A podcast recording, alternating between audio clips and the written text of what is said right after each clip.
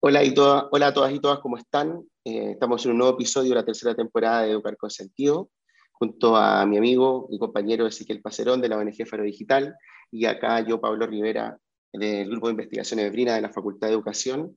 Estamos hoy con un entrevistado que teníamos muchas ganas, hace mucho tiempo de hablar con él, eh, porque, porque no solamente su figura como, como entrevistado resulta muy interesante, sino porque a su espalda hay toda una institución eh, que está haciendo un trabajo hace mucho tiempo, de mucho impacto, eh, conectando lo que, lo que hace la propia institucionalidad académica, universitaria, con lo que son las problemáticas de la sociedad civil acá en Cataluña y teniendo cada vez más impacto a nivel nacional, estatal y quizás a nivel latinoamericano. Estamos, tenemos el honor hoy de hablar con Ismael Palacín, director de la Fundación Jaume Bonfil.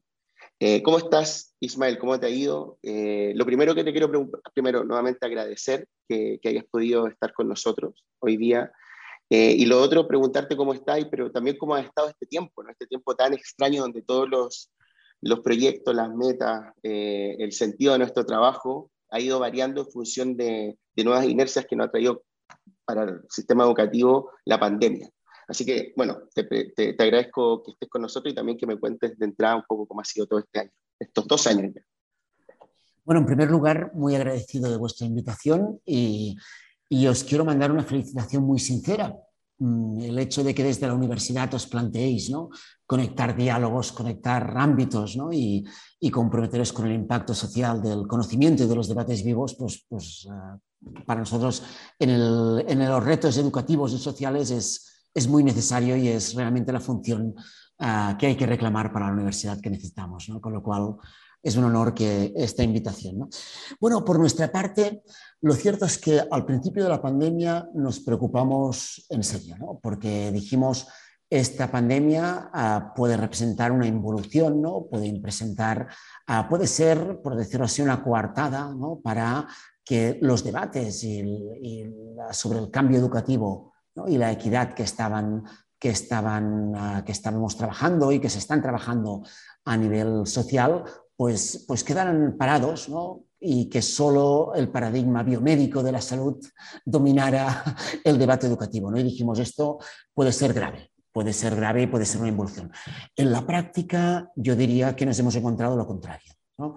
Nos hemos encontrado con que este periodo ha sido extremadamente fértil y paradójicamente la, epidemia de salud ha, empujado al sector educativo realmente a reclamar o a darse cuenta de aquello que de verdad es, es educación en mayúsculas. ¿no?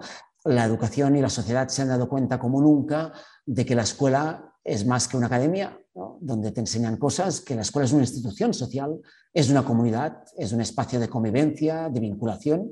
La escuela y la sociedad se han dado cuenta de que las desigualdades sociales, que ya existían por descontado, se ven ah, totalmente, digamos, multiplicadas cuando ah, el vínculo, cuando las oportunidades sociales quedan solo a merced de lo que tu familia en tu casa te puede ofrecer. ¿no? La escuela la sociedad nos hemos dado cuenta de que la educación ah, va más allá o, se posibilita precisamente, no es solamente ni principalmente la transmisión de conocimientos, sino que la tutoría, la personalización, la orientación, el compromiso escuela-familia, escuela-comunidad son lo que realmente crea educabilidad y son la condición a partir de la que pasan cosas. Y nos hemos dado cuenta de que la tecnología puede convertirse en una distopía ah, realmente preocupante cuando no la domesticamos, cuando no la humanizamos y cuando la ponemos al servicio de un auténtico propósito educativo. ¿no? Yo creo que ha sido realmente, hemos vivido momentos muy preocupantes, riesgos enormes, pero nos hemos dado cuenta de aquello que es valioso. Yo, yo, diría que se ha incrementado el compromiso de todos con aquello que realmente son los vectores del cambio educativo. Al mismo tiempo, también, pues, por descontado, hemos, de, hemos de señalar que una gran mayoría de maestros de escuelas y de alumnos han desarrollado una tecnofobia justificada. ¿no? Digamos, han visto lo peor de la tecnología. ¿no? Han visto como una escuela que consiste en mandar deberes ¿no? mandar vídeos que ver o hacer clases magistrales online se transforma en un infierno, ¿no? en ese sentido desmoralizador, ¿no?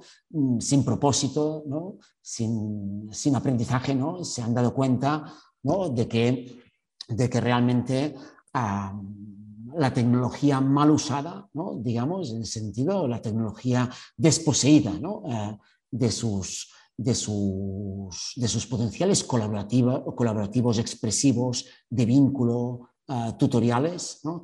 puede ser una involución uh, educativa. Es decir, que si se trata de dar clases magistrales, como mínimo tener la persona delante y tener a mis compañeros en el pupitre de al lado, ¿no? Como tal, con lo cual hay que reconocer de que hemos, hemos generado una mala experiencia de qué significa interactuar a través de una pantalla y que de momento partimos pues, de muchas escuelas y muchos alumnos que han dicho, si la tecnología es esto, la quiero bien lejos, ¿no? porque se parece más a un infierno que no a una promesa. ¿no? Ahora hemos de evolucionar y, y, y mostrar de que hay otra cultura digital posible. Ahí en ese sentido, Ismael, eh, te quería preguntar puntualmente con lo que estabas diciendo respecto a, a cómo a cómo tuvimos que quizás como única manera o como único medio la tecnología para, el aprendizaje, para la enseñanza, eh, esto que, que, se llama eh, educación de emergencia, por así decir, que tuvimos que tirarnos encima de estas cuestiones.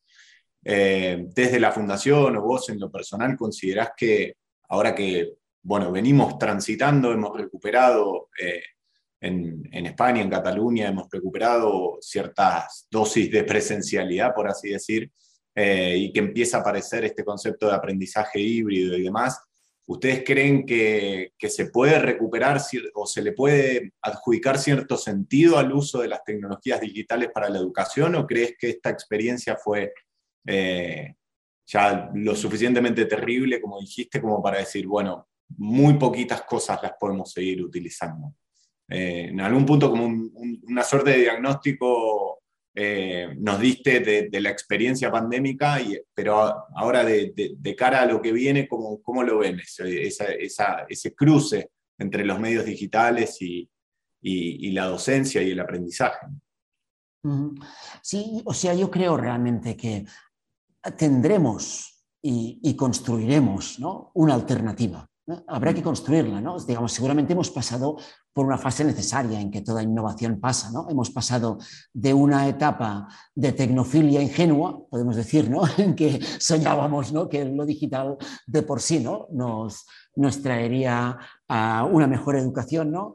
A una mala experiencia, ¿no? seguramente de pasar al otro extremo, ¿no? De una cierta tecnofobia eh, escéptica, ¿no? Pero seguramente este pasar de un extremo a otro nos permite ahora construir un futuro realmente alternativo, ¿no? pero realmente deberá ser sobre otras bases, ¿no? deberá ser sobre reconocer, como nos dice la investigación educativa, ¿no? y hace, años sabemos uh, una serie de cosas, sabemos que el hecho de que los docentes uh, dominen herramientas tecnológicas como usuarios y sean competentes no significa que las utilicen para el aprendizaje.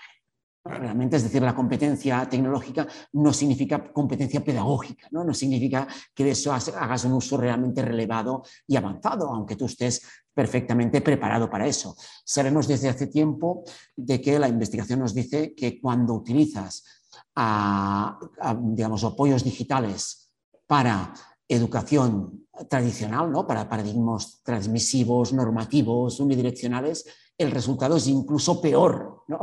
que aquello que tenías en formato tradicional presencial. ¿no? Sabemos también pues, que realmente las, el capital familiar es lo que explica en gran medida la capacidad de aprovechamiento de herramientas digitales en los alumnos, ¿no? porque los estímulos que ves en tu entorno ¿no? pues son muy desiguales y precisamente esto es lo que nos dice que para muchos alumnos la escuela será el único lugar o el principal lugar donde descubrir realmente usos avanzados de aprendizaje en lo digital, en aquellos alumnos que no los vean en su casa o en su entorno cultural más capitalizado, ¿no? Con lo cual la escuela tiene no solo la oportunidad, sino el deber de, generar esa cultura digital avanzada. ¿no? ¿Sobre qué reconstruirlo? Eso, bueno, en principio hay que reconstruirlo sobre aquello que funciona en la educación, es decir, aquello que sabemos, ¿no?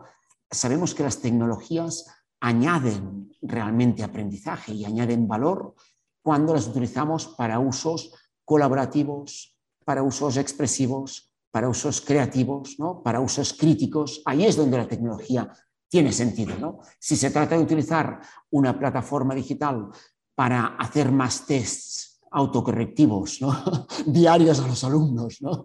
para coser los exámenes más rápidos, para ponerles deberes más rápidos, o para someterlos a más horas de vídeos de contenidos, pues eso sabemos que incluso la realidad aumentada. Ah, produce un, un efecto, motivación muy rápido al inicio, porque es una realidad llamativa, pero produce también al cabo de poco una caída de un efecto de saturación y desmotivación, ¿no? porque realmente aquello que genera aprendizaje es eh, el aprendizaje significativo, el aprendizaje basado en retos, ¿no? el aprendizaje social, ¿no? Somos, tenemos cerebros sociales, ¿no? Ah, ¿no? El, aprendizaje profundo, ¿no? el indagativo, ¿no? aquel que se basa en la resolución de problemas, en el feedback rápido. Es las tecnologías serán una promesa, por ejemplo, si realmente, cuando realmente son utilizados por algunos docentes para dar un feedback frecuente y rápido y profundo a los alumnos, ¿no? por ejemplo, cuando permiten incrementar el apoyo tutorial ¿no? y la comunicación tutorial a los alumnos. Es decir, eh, lo que estamos reinventando o propulsando la tutoría y el feedback formativo gracias, ¿no? por ejemplo, a herramientas de chat. Y esto, para ser positivo, lo vimos en algunas escuelas. ¿no? Durante la pandemia vimos, por ejemplo, como docentes de centros con alumnos muy vulnerables ¿no? hacían maravillas con soluciones que podíamos decir que eran low-tech, high engagement, ¿no? Digamos, por WhatsApp, algunos centros consiguieron hacer maravillas enviando a sus alumnos en simples programas de mensajería, ejercicios, comentando, creando grupos de discusión. ¿no? Para esto no hacían falta grandes soluciones eh, o grandes eh, plataformas tecnológicos. ¿no? Para, eso lo que hacía falta es un docente ¿no? que estuviera muy presente motivando el propósito de aquel aprendizaje, creando vínculo interpersonal con los alumnos. ¿no? bueno, sobre esta experiencia que, como dices, fue de emergencia y en donde hemos visto lo peor, ¿no? muy comprensible ¿eh? si no habíamos invertido en formación, ¿no? pero también lo mejor, ¿no? que contra pronóstico se hizo en muchas escuelas, hemos de generar este modelo que dices de aprendizaje híbrido. Hemos de entender qué significa aprendizaje híbrido. En el fondo, qué significa no, no enseñar en híbrido, sino qué significa una experiencia de aprendizaje híbrido para un alumno. ¿no? Es decir, híbrido que tenga todo lo bueno de la escuela, que es estar con tus compañeros en un contexto de clima de esfuerzo, de motivación y de aprendizaje, ¿no? que significa también lo bueno de el aprendizaje asíncrono, ¿no? digamos, en que como alumno tengo tiempo de colaborar con otros, ¿no? de, plantear ejercicios, de interaccionar, pero en que no me siento un... Es decir, cuando hablamos de que la tecnología nos va a permitir la personalización, hemos de entender que la personalización es lo contrario de la individualización que es la distopía tecnológica, ¿no? que tengo alumnos en mi casa a los que les mando vídeos, ¿no? me mandan ejercicios o tests ¿no? y, les doy, y les digo si lo han hecho bien o mal. en ese sentido, esto, esto no tiene que ver con personalización. ¿no? Esto es, es aislamiento, esto es una experiencia pobre, descontextualizada, sin propósito y sin, sin grupo ¿no? y, sin, y en la práctica sin docente. Ismael, eh, no, te voy a sacar de la parte de tecnología porque ya estamos ahí. Queríamos preguntarte, ya lo haremos sobre segregación, pero conectando, ya que estamos hablando de tecnología, si hay algunos aspectos donde tu posición y la de la Fundación eh, nos, gustaría conocer para el posicionamiento y qué, sobre todo, qué iniciativas estáis trabajando, qué tenéis en mente, si está en vuestro frame y demás, que tiene que ver sobre todo, por ejemplo, con aspectos como Em, el posicionamiento y las acciones que tenéis sobre el rol de las tecnologías emergentes hoy en día, ¿no? que, que, también se han acentuado, tú lo acabas de decir con la pandemia, como el tema de la inteligencia artificial, la realidad aumentada, etcétera, sobre todo el fenómeno de la datificación, ¿no? y todo lo que se ha generado en polémica, ya, ya conocemos el posicionamiento de Simona Levy hace unos años cuando pasa esto de, de, de, del supuesto convenio entre, entre Google y la Generalitat, que después no fue supervisado, y todo el uso de datos en las escuelas, por ejemplo, incrementadísimo en la pandemia, ¿no? De una manera eh, impresionante, ¿no? Más allá que previo a la pandemia el Parlamento Europeo ya había legislado en torno al cifrado de los algoritmos de estas tecnológicas, todo quedaba ahí. En el fondo, acabas de decir tú una cosa súper sustantiva, había que sacar esto adelante y hubo como un re encantamiento, una nueva versión de tecnofilia por sacar esto, esto adelante, pero, pero esto ha tenido consecuencias, ¿no? sobre todo con lo que tiene que ver con toda esta tecnología emergente. No sé cuál es tu posicionamiento, qué te preocupa y, cómo lo pensáis abordar de cara al mediano o largo plazo. Sí, yo, un poco resumiendo mucho, simplificando mucho, diría, Hay, hay, cuatro retos, ¿no? De alguna forma, y nosotros nos interesan aquellos retos un poco más complejos, ¿no? En que creemos que ahí estará el futuro, ¿no? Hay el reto del que hemos hablado mucho, que es el reto de acceso, ¿no? ¿Quién tiene conectividad y quién no? ¿Y qué calidad de conectividad y dispositivo tiene? Aquí hay que garantizarlo, ¿no? Digamos, esto afecta al derecho a la educación, no podemos tener alumnos sin conexión ni sin dispositivos, esto es fácil, en redes es barato de garantizar, ¿no? Y hemos de entender que eh, privar del acceso es... Pero lo cierto es que cuando vemos las, los porcentajes de acceso ¿no? en nuestro país son bastante buenos, es decir, son pocos los alumnos que no tienen acceso y es, es obligatorio y es fácil para todas las administraciones garantizar un acceso y un dispositivo de calidad a todos esos alumnos a través de la escuela. Y ahora se está haciendo, ¿no? Este es el primer reto. El segundo es el reto que decimos de capacidades, ¿no? que está determinado por, bueno, somos capaces de a todos los alumnos darles unas skills básicas, ¿no? una experiencia básica como usuario, ¿no? y aquí hemos de reconocer que en la brecha de capacidades, que es el segundo reto, pues se da evidentemente teniendo docentes competentes, experiencias de capacidades de las escuelas, pero sobre todo y ahí es donde hemos de insistir, tienes que tener no un curso o una capacitación, sino un adulto cercano que te acompañe y te resuelva dudas, ¿no? un mentor, podemos decir. ¿no? En muchos alumnos ese mentor es la familia, el padre, la madre, el hermano mayor, ¿no? una familia capitalizada. ¿no? Para muchos otros alumnos, ese mentor, ese adulto que te acompaña, deberá ser tu maestro, tu monitor, tu bibliotecario, ¿no? Con lo cual debemos garantizar que todo alumno tiene adultos y espacios y horas, ¿no? En su comunidad, su comunidad significa su escuela o la biblioteca de su escuela o la biblioteca del barrio, ¿no? Donde tener adultos que acompañen la experiencia de capacidades de usuario, ¿no? Con el que consultar dudas, ¿no? Que te enseñen a, esos usos más avanzados, más apropiativos, que decimos. ¿no? Ahí hay todo un reto que después podemos comentar y nos interesa mucho. El tercer gran reto es el reto de lo que decimos los usos ¿no? realmente de aprendizaje, ¿no? lo que decíamos. ¿no? saber utilizar programas y herramientas no significa que aprendas. De hecho, esto lo vemos, ¿no? Muchos docentes dominan las herramientas, pero no las utilizan para aprender para aprender aquello que es relevante aprender, ¿eh? para los usos que decimos creativos, expresivos, indagativos, ah, de contraste de información, ¿no? los usos apropiativos, lo que tiene de verdad que ver con la cultura digital. Cultura digital no es ver vídeos en YouTube, unidireccionales como quien ve una tele. Cultura digital es precisamente estos usos, ¿no? Que tienen bueno, más cultura digital, es cultura de creación abierta, de hackeo, ¿no? de, contraste de información, ¿no? de bueno, esa cultura al servicio de la propia experiencia de creación y de aprendizaje. ¿no? Ahí es donde la Fundación nos vamos a centrar. ¿no?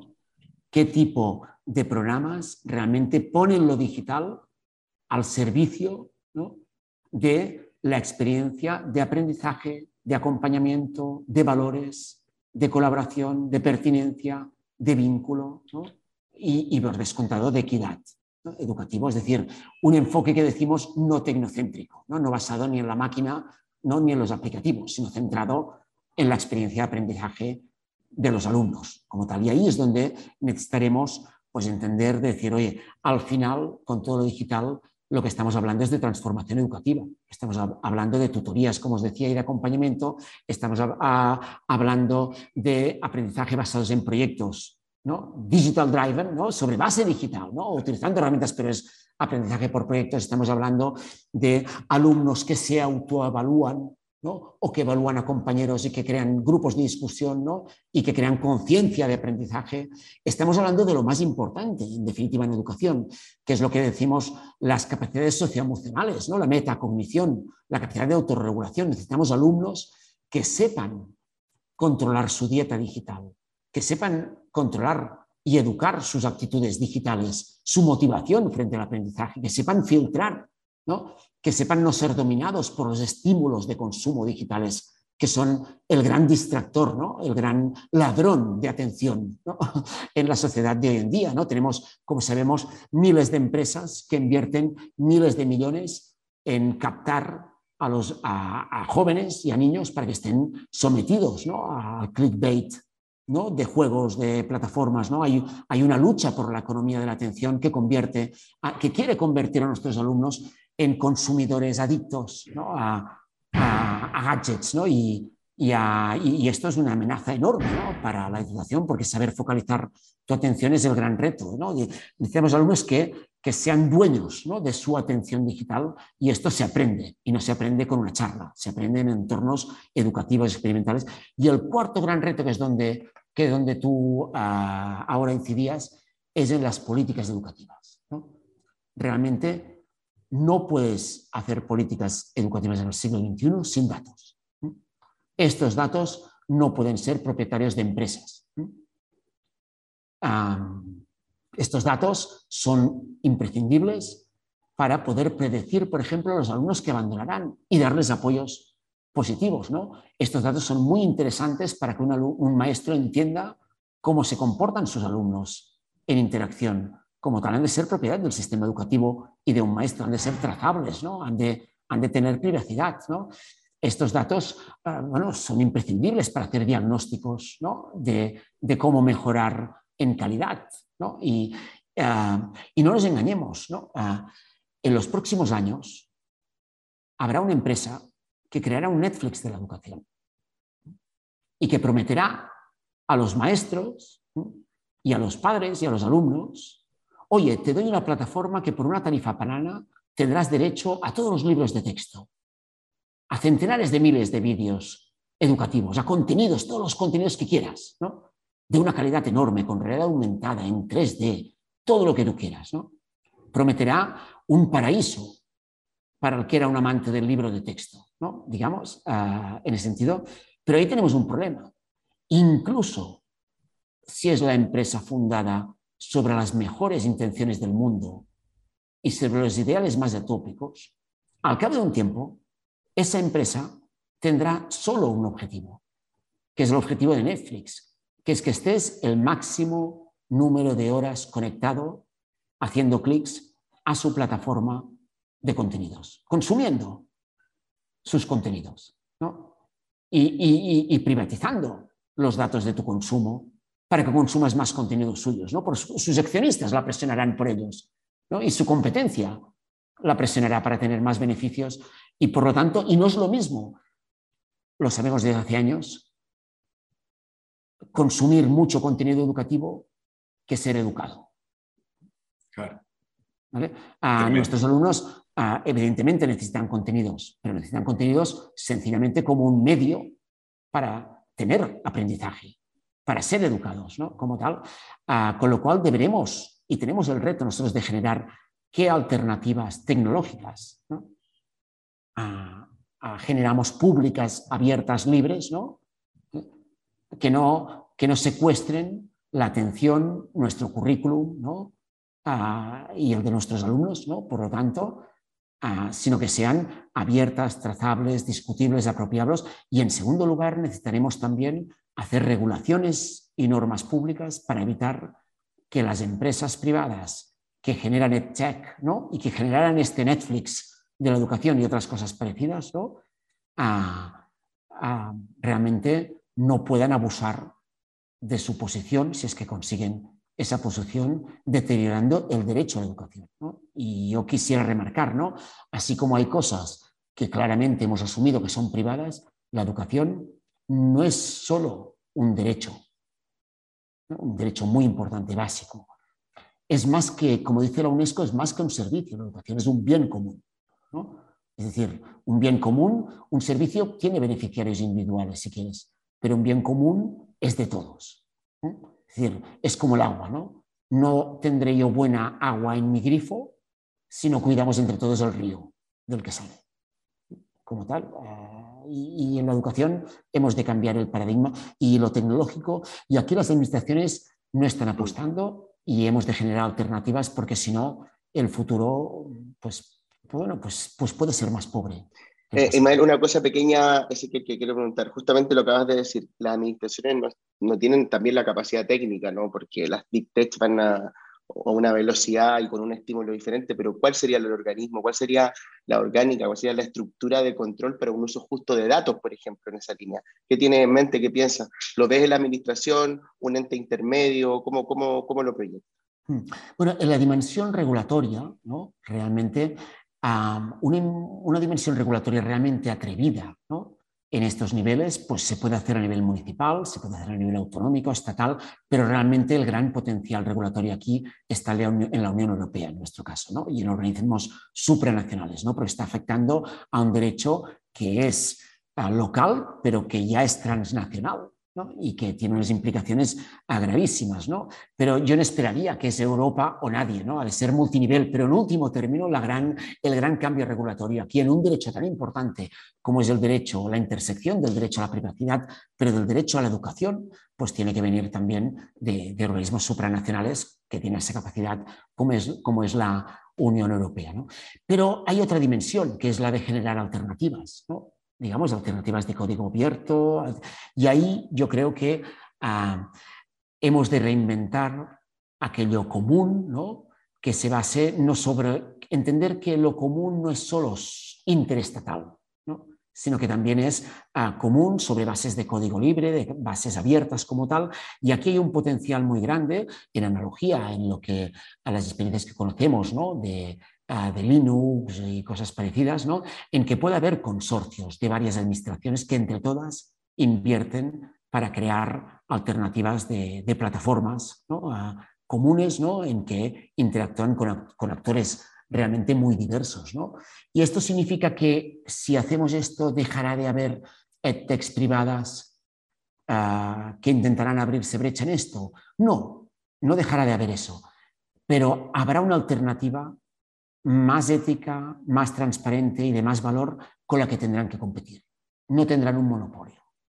Como tal, tendrán una alternativa y esa alternativa, si es buena, ganará. Y en lo que las empresas privadas sean buenas, ¿no? tendrán que ser mejores y no mucho menos éticas que la alternativa pública y abierta. Esto no es fácil, pero hay que empezar a generar estas alternativas y, y en algunos campos, como sabéis, se ha, trabajado y se ha conseguido como tal. Aparte de que es evidente que, mm, ningún gobierno se puede permitir que la gran mayoría de sus escuelas vayan sobre Google for Education y que estos datos no estén accesibles, no, no solo no estén garantizados de su abuso en fines comerciales, sino que no sean accesibles para, para las propias escuelas ¿no? Como tal y para los gobiernos que gobiernan el sistema educativo? Eh, estoy tentado, voy a seguir con tecnología. Eh, no, no, no, me puedo ir para, para segregación, vamos a llegar, te prometemos. Eh, pero te quería preguntar al respecto de esto último, este, este cuarto eje que tienen ustedes de, lo que estabas describiendo, y, puntualmente respecto a la y no solamente de lo educativo, sino de la vida cotidiana. Eh, tengo, tengo una, duda, tenemos una duda en nuestros colectivos, en nuestros grupos de trabajo, eh, sobre cómo, cómo poder hacer para, para que el profesorado en general, para que la comunidad educativa, los equipos directivos de las escuelas eh, y, la comunidad educativa en general, poder comprender en, en algún punto el diseño de las plataformas. Estamos hablando de datificación, estamos hablando de datos, hablamos de economía de la atención, Eh, pero creo que en algún punto estamos muy lejos de poder entender, eh, o sea, nos quedamos todo el tiempo discutiendo sobre los contenidos o sobre las formas, eh, y quizás nos falta el conocimiento técnico, ¿no? ¿no? sabemos cómo, están, cómo son los esqueletos de, de esas plataformas eh, y en algún punto el, modo de funcionamiento de las mismas. ¿no? Ahí en ese sentido la, pregunta puntual era si, si, si cómo, cómo, lo podemos conectar con lo que antes decías de, eh, bueno, el profesorado que es competente digital no significa que eh, haya una educación en pos del aprendizaje del estudiantado. ¿no? Ahora, yo tengo mi, hipótesis de que ni siquiera llegamos a entender este último desafío de todas estas tecnologías emergentes y si no lo podemos comprender, ¿cómo vamos a hacer para, no sé, por ejemplo, eh, el activismo, ¿no? O por lo menos para, poder empezar a pensar otras alternativas, sobre todo en los más jóvenes y en las más jóvenes. ¿Cómo, cómo lo ves eso? Hmm. Bueno, yo diría, pasa como ha pasado a menudo en educación, ¿no? ¿Son los medios educativos, las herramientas, las que van a condicionar el propósito mm. y, las prácticas educativas?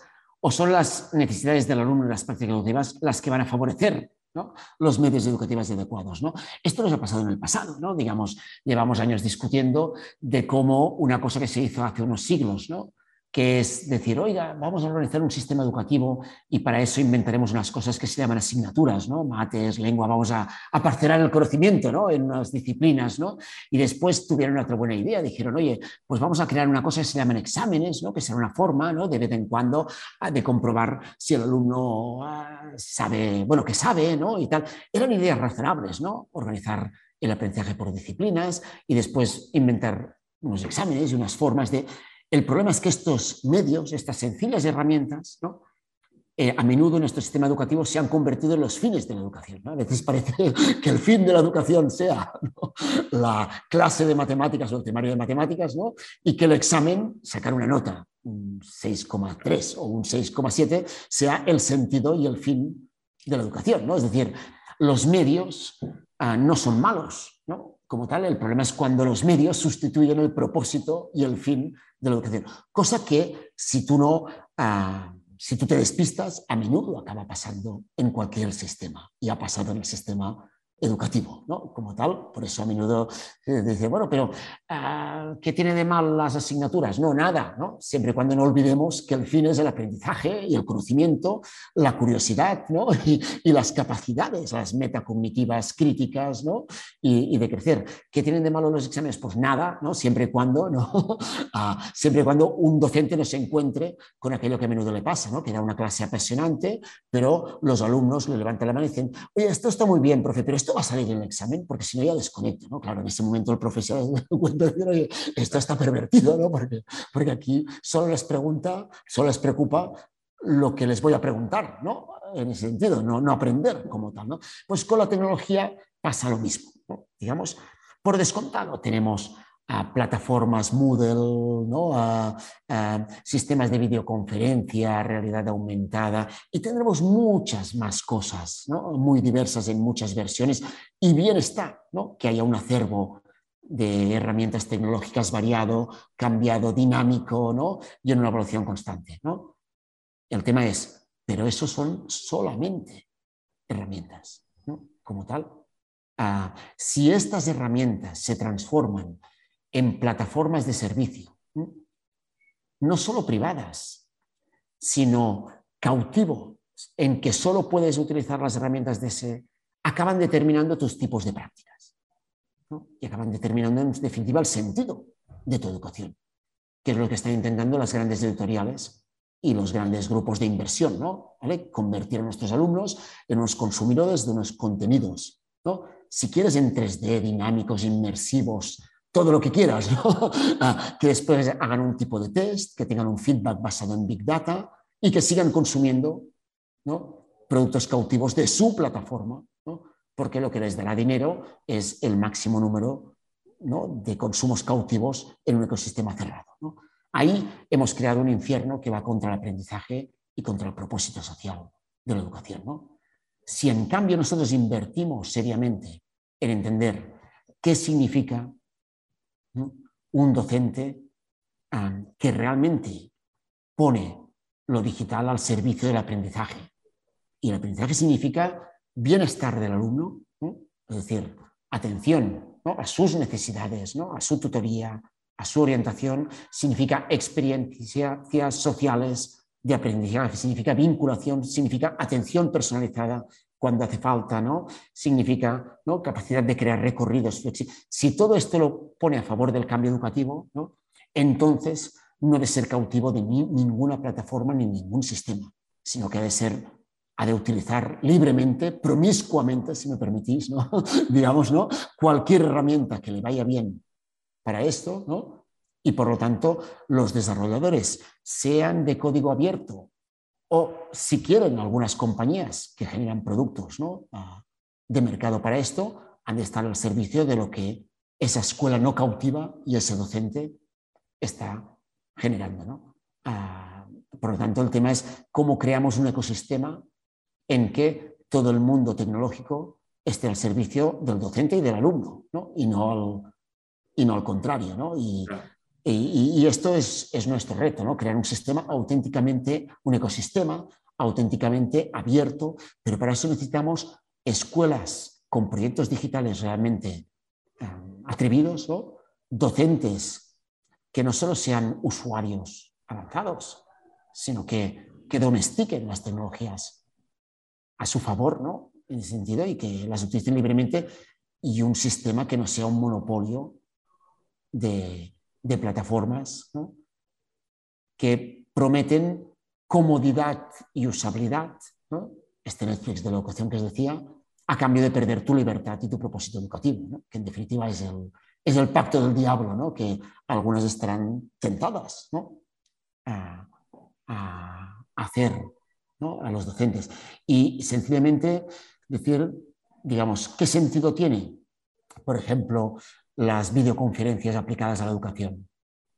Pues bueno, como sabéis, pues pueden tener mucho sentido o muy poco. Es decir, si yo las utilizo para dar una clase magistral tras otra durante cinco horas, pues, pues, y después poner un examen de cada una para asegurarme que los alumnos han estado atentos a lo que decía, pues es un tipo de uso que podemos decir muy regresivo y, muy, poco valor educativo de la tecnología. Si yo eso mismo lo utilizo para usos tutoriales colaborativos ah, combinados con el trabajo asíncrono y autónomo de los alumnos, acompañado, pues eso puede ser realmente una, un, modelo muy potente. De entrada, os he de confesar que en el documento que me he presentado nosotros de modelo híbrido, apostamos paradójicamente por un modelo de educación híbrido los primeros años dentro de la escuela. Nosotros decimos, híbrido no significa que una parte la hagas en casa, ni en broma. Híbrido en este momento es que los alumnos estén dentro de la escuela o en su comunidad, en la biblioteca, a veces presenciales y a veces trabajando o colaborando a través de, de aplicaciones en pantalla, pero en el entorno de la institución escolar, con un docente, con un adulto allí, con sus compañeros al lado. ¿no? Mm, mandar a los alumnos a aprender desde casa ahora mismo, con las capacidades reales que, tenemos de cultura digital, pues se parece más a, la distopía que os comentaba que no a, que no una experiencia. Ismael, sé que mm, hemos abusado de tu tiempo, pero que yo quiero preguntarte por segregación igual, porque es un tema importante, da, da como para dos volúmenes, ¿no? Eh, por cierto, quería comentarte que mm, te escuchaba recién sobre, sobre todas estas experiencias, pero también no dejaba de relacionarlo con la vulnerabilidad del propio sistema educativo ante esta, eh, este frame tan digitalizado. ¿no? Lo digo vulnerabilidad en cuanto a la privacidad. Hace poco con Cristóbal Co escribimos un paper, bueno, hicimos un estudio y salió un capítulo sobre cómo el sistema educativo en los países latinoamericanos no había preparado en absolutamente nada previo a la pandemia a lo que tú recién hablabas, ¿no? de a las videoconferencias en educación. En absolutamente nada, nunca, no había ni un manual, no había ni una normativa, nada, nada, en general, ¿no? Y desde eh, eh, eh, el momento que salen las alertas de Zoom hasta finales de diciembre del año 2020, solo tres países, de Uruguay, que tiene toda esta trayectoria con el plan Ceibal, Chile y Argentina, que tenían política más sostenible, han hecho algo. El resto sigue este escenario compulsivo de uso de plataforma eh, desprovisto de seguridad para la población. Y te lo quería mostrar también lo que nos pasa acá en casa, ¿no? con la Universidad de Barcelona, que Ezequiel se va a reír, pero nosotros comentamos que desde que viene la pandemia, y, valoramos mucho el esfuerzo que ha hecho nuestra universidad por permitirnos dar continuidad, pero se han, se han abierto acuerdos comerciales con cuatro plataformas. Nosotros hoy disponemos de cuatro plataformas para nuestro uso, pero básicamente porque se nos proveyó de plataformas, no porque una era más segura, una más, daba más protección, una cuidaba los datos, sino porque era compulsivo, una necesidad. Así como está Zoom, eh, tenemos Blackboard, tenemos Teams, tenemos eh, Jitsi, o sea, todo, todo lo que tenemos disponible, pero sin, sin que haya existido justamente previo a eso un proceso de, de comprensión, ¿no? Y eso, eso suena peligroso y, como tú dijiste hace, la respuesta anterior a esta, suena una amenaza, ¿no? Una, una, cosa que hay que tener alerta, ¿no? que preocupa mucho. Bueno, dime, dime, coméntanos. Sí, no, no, realmente en los próximos años encontraremos algunos de los debates ¿no? acerca de esto, ¿no? acerca de cómo generar un entorno, un ecosistema abierto al servicio de la educación y no al contrario, pero también estaba pensando cuando te escuchaba que veremos otro debate emergente, ¿no?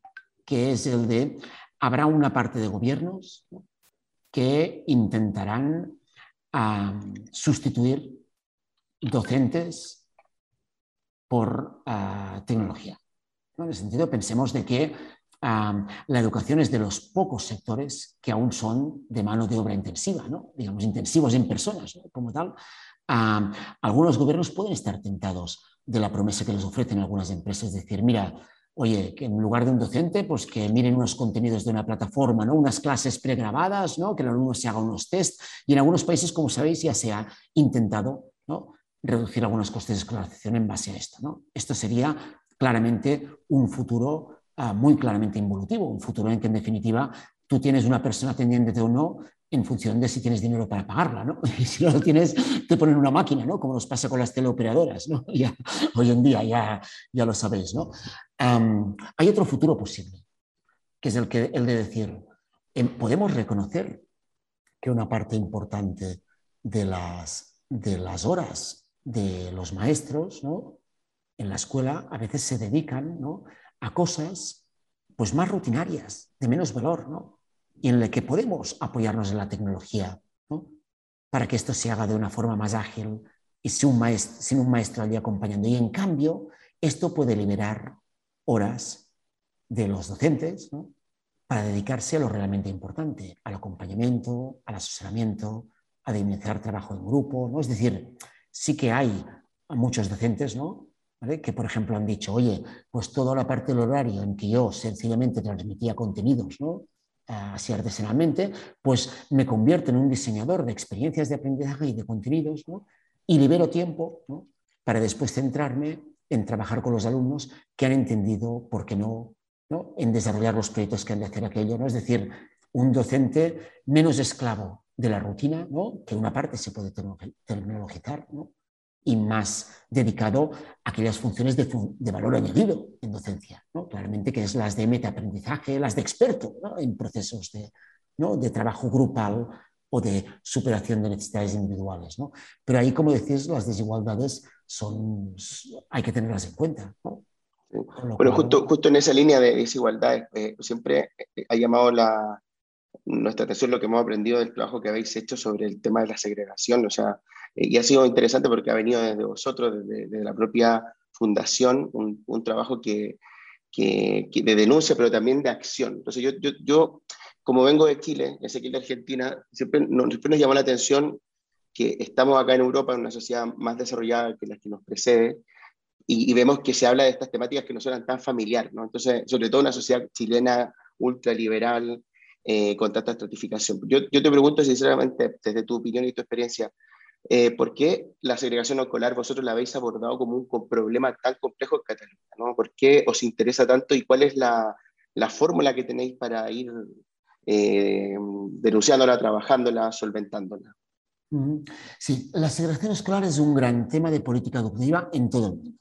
En Estados Unidos, en Francia, en Inglaterra, en nuestro país y en Chile, ¿no? como sabes bien, pues, pues hubo, fue, hubo unas políticas durante unos años ¿no? que extremaron que convirtieron la educación en un casi mercado, ¿no? en un cuasi mercado, y extremaron la segregación escolar a unos niveles, eh, digamos, tienen, uh, diseñaron un sistema preparado para ser el sistema de segregación escolar más masiva del mundo y después hubo otros gobiernos ¿no? que lucharon con medidas contra eso, ¿no? que intentaron revertirlo ¿no? con, con, un éxito desigual, pero también. Por lo tanto, no es un tema de, solamente de nuestro país. ¿no? Hay que reconocer, es un tema muy interesante para, para el futuro de la educación, que es mm, cómo generamos confianza en los servicios públicos, en definitiva. Es decir, cómo hacemos que las familias, que cada familia entienda que a la hora de buscar una escuela para sus hijos, es interesante que escoja entre a lo mejor escuelas diferentes de su barrio, pero que diferentes diversidad no significa desigualdad. Es decir, la segregación escolar aparece cuando una familia, cuando ha de matricular a su hijo en una escuela, mira las escuelas de su barrio y dice, hay dos de las diez escuelas donde se concentran alumnos pobres o alumnos inmigrantes, ¿no? alumnos en desventaja. Y por lo tanto yo voy a evitar que mi hijo vaya a esa escuela. Voy a huir de esa escuela y la voy a matricular y lo voy a matricular en una escuela donde haya gente que, familias que yo entienda que son de mi misma clase social. Como tal, es decir, cuando generamos miedo en las familias. Esto es muy negativo porque destruye la confianza social en, en los servicios públicos, ¿no? porque obliga a las familias a hacer un salve si quien pueda, ¿no? digamos, salvo a mi hijo, ¿no? en ese sentido, ¿no? de la escuela que entiendo que es una escuela pobre donde tendrá menos oportunidades, ¿no? genera desconfianza, genera, competitividad entre escuelas, ¿no? que es, es una, una, cosa absurdamente, totalmente absurda. ¿no? Y además la investigación, no solo en nuestro país, sino en todos, demuestra que juntar alumnos pobres, alumnos en desventaja en una misma escuela, no solo es malo para la escuela porque queda estigmatizada, porque baja sus resultados, porque baja sus expectativas. ¿no? Los alumnos de allá no esperan nada porque solo tienen modelos ¿no? de bajo rendimiento, sino que sabemos que el mismo alumno colocado en una escuela mixta o en una escuela segregada, en la escuela segregada él mismo bajará sus resultados en relación a otro entorno más diverso. Y que en cambio el alumno de clase media no ve perjudicados sus resultados en un entorno más diverso. Al contrario, en una democracia conseguimos algo tan razonable como es que los alumnos de un barrio tengan como compañeros la diversidad de su barrio. Cosa que, no clusterizar a los alumnos según su origen étnico o su clase social, que es una mala experiencia democrática. ¿no? En definitiva, la segregación parece algo muy complicado, pero es algo tan razonable como decir, toda escuela financiada con fondos públicos ha de tener familias tan diversas como el barrio en que está. Es sentido común. Y por lo tanto, que si en un barrio donde hay un 40% de familias pobres, en una escuela tienes un 5%, ahí alguien está poniendo unos filtros. Y esto con un servicio público no se puede hacer. Es igual si el gestor es privado tal, son fondos públicos y es un servicio público y como decíamos, la educación es un bien común, como tal bueno, el tema es cómo hemos diseñado un sistema educativo que sigue pautas de mercado, ¿no? En ese sentido, y cómo lo revertimos para un sistema educativo que sea un servicio público y un bien común. Y de hecho, esto que parece tan complicado es en realidad una buena gestión pública muy sencilla, que es, oigan, si sabemos que en este barrio, por ejemplo, o en este municipio, hay un 30% de alumnos en situaciones de pobreza, pues oiga, en vez de concentrarnos todos en una misma escuela y en una misma aula, que sabemos que es malo para ellos, malo para todo el mundo, malo para la escuela, pues vamos a, reservar tres sillas de cada aula del barrio para esos alumnos, que estén repartidos en diferentes escuelas del barrio. ¿no? Por lo tanto, que no tengas un maestro estresado con muchos alumnos que necesitan más apoyo, ¿no? Ah, sino que, y que ellos también tengan la oportunidad de conocer a los diferentes alumnos de su barrio y los otros alumnos también tengan oportunidades de conocer la diversidad de su barrio y, las virtudes de eso. ¿no? Esto genera oportunidades de ciudadanía, oportunidades educativas y evita disfunciones. ¿no? Esto implica sencillamente planificar bien y garantizar el derecho a la educación, que no es el derecho a tener una silla en una escuela, es el derecho a aprender, digamos, y tener condiciones de aprendizaje óptimas en cada escuela. Ah, bueno, es lo mismo que haríamos, digamos, todo el mundo asumiría que es una disfunción hoy en día, por ejemplo, poner todos los alumnos sordos de una ciudad en una misma aula.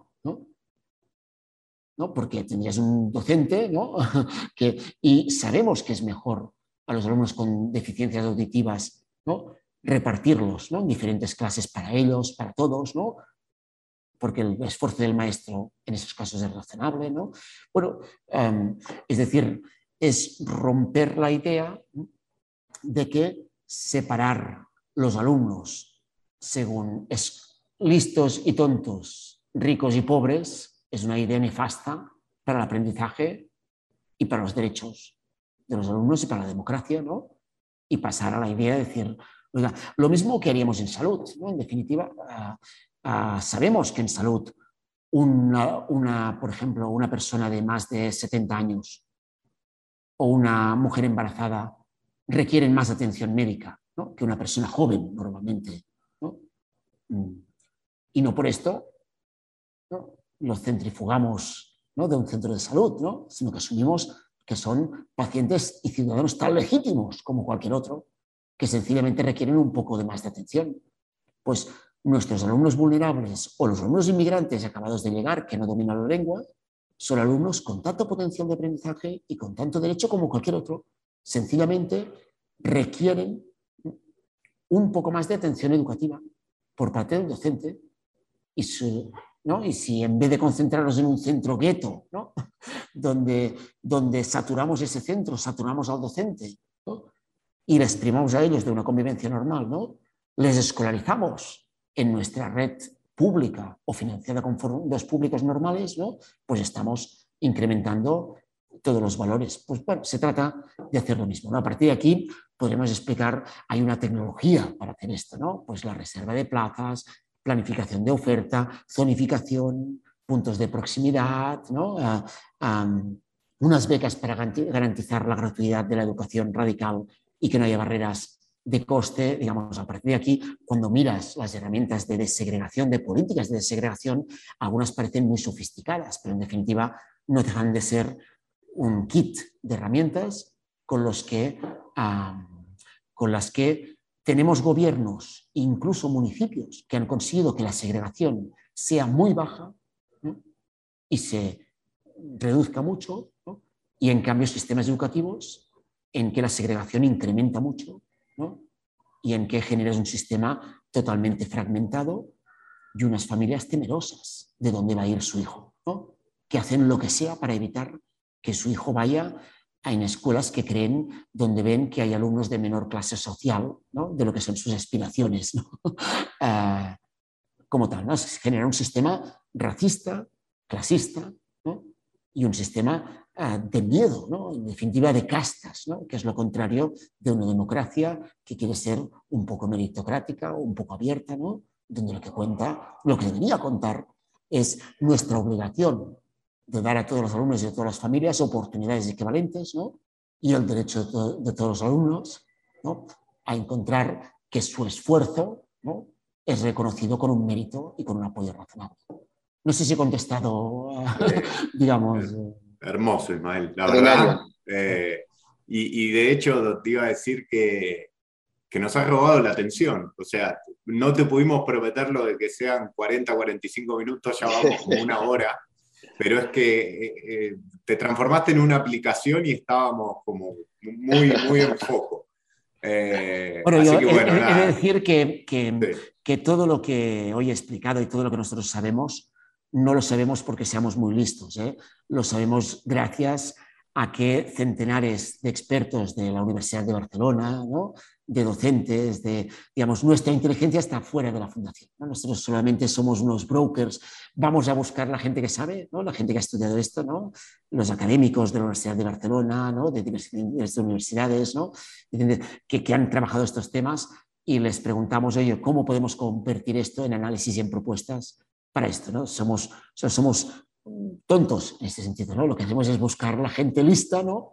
Y poner su inteligencia y su saber al servicio de propuestas, eh, con lo cual yo en realidad solamente explico lo que he aprendido de los que saben. Bueno, pero hay muy buen poder de síntesis, eso te lo tenés que, reconocer y esperemos y de mucha fuerza para poder empujar políticas públicas, para poder, a fin de cuentas, eh, volver posible todas estas ideas eh, muy muy, muy lindas, muy comunes, muy, muy esperanzadoras, que en estos tiempos nunca vienen mal. Así que eh, agradecerte, Ismael, la verdad que fue, fue una hora maravillosa de, escucharte, de pensar y, bueno, seguramente eh, nos estaremos viendo presencialmente, ojalá en, algún tiempo y, seguir viendo cómo, cómo colaborar. Gracias a vosotros han sido preguntas muy difíciles de decir porque eran profundas y, espero haber sido bastante claro porque las preguntas tenían una complejidad. Muy interesante y esperemos compartir realidades transoceánicas pronto también, ¿no? a nivel analítico, todo, porque todo lo que pensáis acá encaja mucho con lo que también nosotros, bueno, en la gente de Latinoamérica está trabajando, siempre de una justicia escolar más, con, más, más consolidada. Así que muchas gracias Ismael y será hasta la próxima. A vosotros, muchísimas gracias.